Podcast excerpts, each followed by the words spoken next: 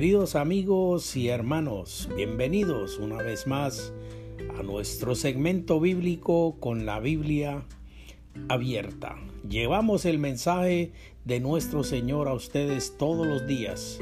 Gracias por escucharnos. Dios les quiere hablar. Atiendan el llamado de Todopoderoso.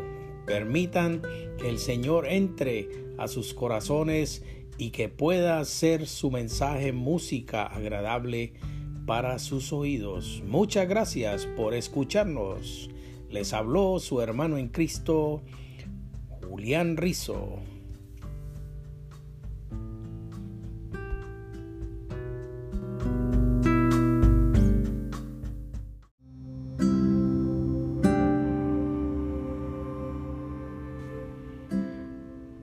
¿Cuánto de nosotros encontramos en nuestro diario vivir y en nuestro caminar a ese gran personaje, Pedro, ese gran personaje de la Biblia que amaba a Dios sobre todas las cosas, ese gran apóstol que Dios amó tanto.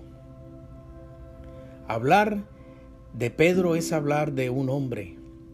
Tantos hombres, me imagino yo, en su vida, en su familia, en sus amigos, en sus conocidos. Usted tendrá y podrá identificar después de que usted escuche este segmento bíblico, podrá entonces usted ir y, e, e identificar a este gran personaje. Este gran personaje que es como una espada, el cual podríamos llamar la espada de Pedro. Hablar de, Pedro es hablar de un hombre que en varias ocasiones mostró su impulsividad como parte de su personalidad. Aquella última noche con Jesús, mientras los discípulos dormían, Judas, entre antorchas encendidas y acompañado de una multitud armada con palos y piedras, se acercaron a Hexemaní para apresar al bendito Maestro. Jesucristo despertó a sus discípulos y les anunció la llegada de su adversario al tiempo que decía, levantaos, vamos, ved, se acerca el que me entrega. Mateo capítulo 26, versículo 46 de las Sagradas Escrituras. Pedro, al igual que sus compañeros, observó el momento en que Judas se acercó y le besó en la mejilla un beso lleno de hipocresía, un beso cargado de intereses personales, un beso traidor como una señal para identificar al que había sido vencido y vendido por 30 piezas de plata.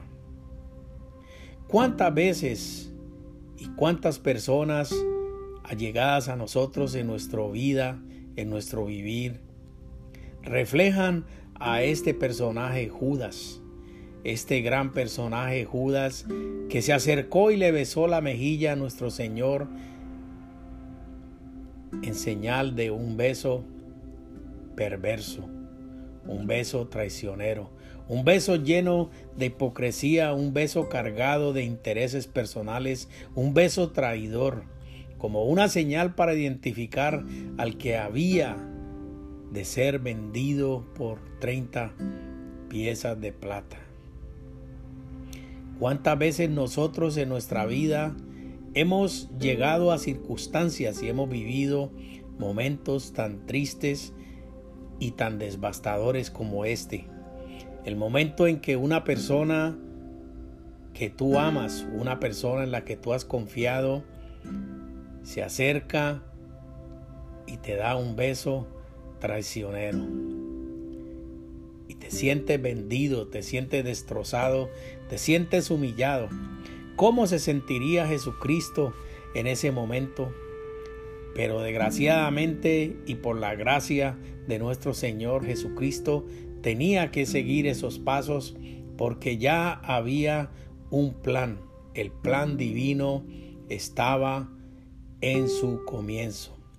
Resulta difícil entender cómo es posible que un hombre traicione después de haber recibido tantos privilegios y después de haber sido objeto de tantas atenciones y provisiones de parte de su maestro.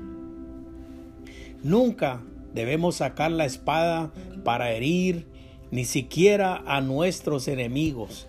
Esa es la primera enseñanza que nos dejó nuestro Señor Jesucristo. De pronto los hombres que venían de parte de los principales sacerdotes y de los ancianos se apresuraron para aprender a Cristo.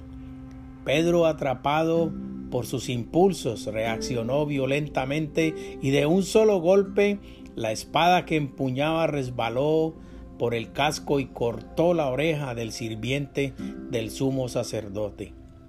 La sangre se derramó sobre su uniforme y ante las miradas de asombro en la penumbra de la noche, Jesucristo sumó un milagro más a su cuenta.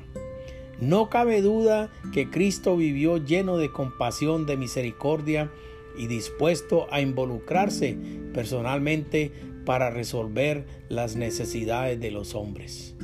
Aquí en este hecho y en este acto podemos observar cómo Jesucristo una vez más, en medio de su misericordia y su compasión, tomó la oreja de este guardia del sumo sacerdote y la pegó en su carne nuevamente. Pedro, temperamentalmente arrebatado, no esperó el, el desenlace del arresto. No tomó tiempo para ver lo que ocurría, simplemente reaccionó bajo sus impulsos. Sin embargo, nuestro Señor Jesucristo mandó a Pedro que guardara la espada y le dio tres razones contundentes para hacerlo. Antes de entrar a nombrar estas tres razones, devolvamos un poquito el tiempo y miremos cuántas veces nosotros en tantas ocasiones hemos reaccionado violentamente, hemos seguido nuestros impulsos, hemos sido sometidos y abarcados por la ira y la rabia y nuestros impulsos nos han llevado a cometer bajezas.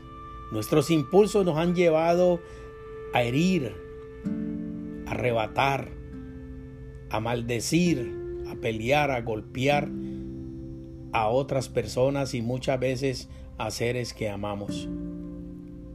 Jesucristo en esta oportunidad nos enseña cómo debemos de reaccionar nosotros en ocasiones tales como esta. Jesucristo mandó a Pedro que guardara la espada y le dio tres razones contundentes para hacerlo. La primera razón es el que toma la espada corre peligro de morir. La segunda razón es Jesús mismo tenía suficientes recursos para defenderse. La tercera razón era no debería combatir para evitar el arresto ya que impediría el plan de Dios. Nunca debemos sacar la espada guiados por el impulso de la ira. Esta es otra enseñanza que nos dejó nuestro Señor Jesucristo en ese momento.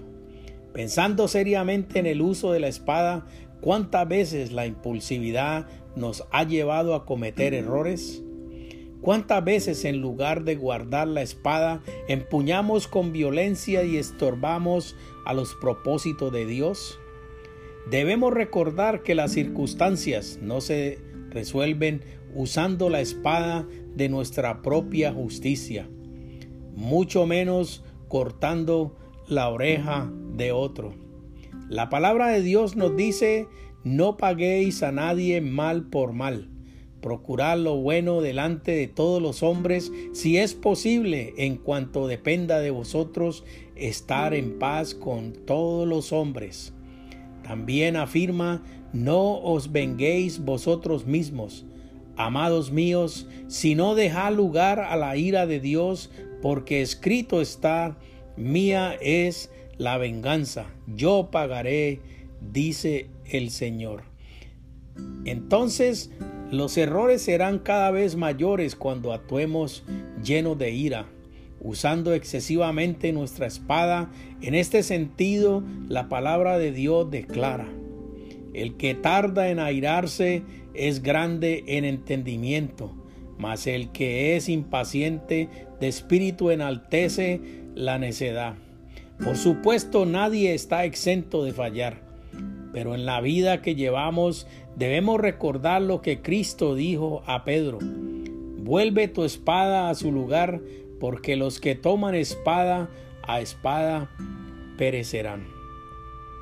Una enseñanza más que nos dejó nuestro Señor Jesucristo es, nunca debemos sacar la espada contra nuestros hermanos de la fe. Algunos lamentablemente siendo ya grandes gladiadores, con frecuencia lastiman y dañan la salud espiritual de un ministerio, de un creyente o de la misma congregación. Si hay pastores y pastoras que cargan su espada, hay líderes que se distinguen por la destreza con la que la manejan. Pero también hay creyentes que se aparecen y se parecen tanto a Pedro y la misma espada del apóstol es empuñada para herir a otros creyentes. Pero si realmente deseamos impulsar el crecimiento de la iglesia y si anhelamos verdaderamente que los planes de Dios se realicen, debemos dejar que el Espíritu Santo moldee nuestro carácter, que produzca en nosotros la vida misma del Señor Jesucristo que la paciencia, la bondad, la mansedumbre y el amor sean evidencias públicas de nuestra forma de ser. No puedo evitar decir que existe un arsenal de espadas, la espada de la crítica que daña la sensibilidad y apaga la fe de otros, la espada de la humillación que causa dolor y produce heridas que tardan en cicatrizar, la espada del pesimismo, que en cada oportunidad mira un obstáculo y en cada obstáculo no ve la oportunidad. La espada de la indiferencia que siempre corta y llega a provocar la muerte a tantos proyectos brillantes. Mis queridos hermanos, otra enseñanza que nos dejó nuestro Señor Jesucristo es la espada debe ser guardada para no herir injustamente a nadie. ¿Cuántas veces el Señor Jesucristo ha ordenado que se guarde la espada, que no es saludable ni necesario que sea empuñada? Pero nos aferramos a actuar como nuestros impulsos nos ordenan. Y es allí donde muchas veces estorbamos a los planes de Dios. Afortunadamente la espada de Pedro volvió a su lugar y fue un milagro que no hayan matado a Pedro por lo que se atrevió a hacer. Seguramente el milagro realizado por Jesús al restaurar la oreja al servidor del sumo sacerdote impresionó tanto a la turba que se olvidó de Pedro. Amigo, amigo, mis hermanos, mis amados en Cristo, guarda tu espada, no estorbes a los planes y propósitos de Dios. El plan de Dios es salvar a la humanidad por medio del sacrificio de Cristo que se llevó a cabo. La espada de Pedro intentó combatir para evitar el arresto, pero no lo logró. Jesucristo fue arrastrado y avanzó y fue arrestado. Paso a paso por la vía dolorosa avanzó y en lo más alto, Calvario, ofrendó su vida.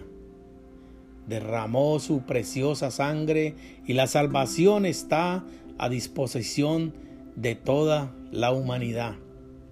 Mis queridos amigos y mis queridos hermanos, hoy los invito a que guarden sus espadas. Guarda tu espada, no te pongas en riesgo. Guarda tu espada y deja que Dios haga lo que tiene que hacer.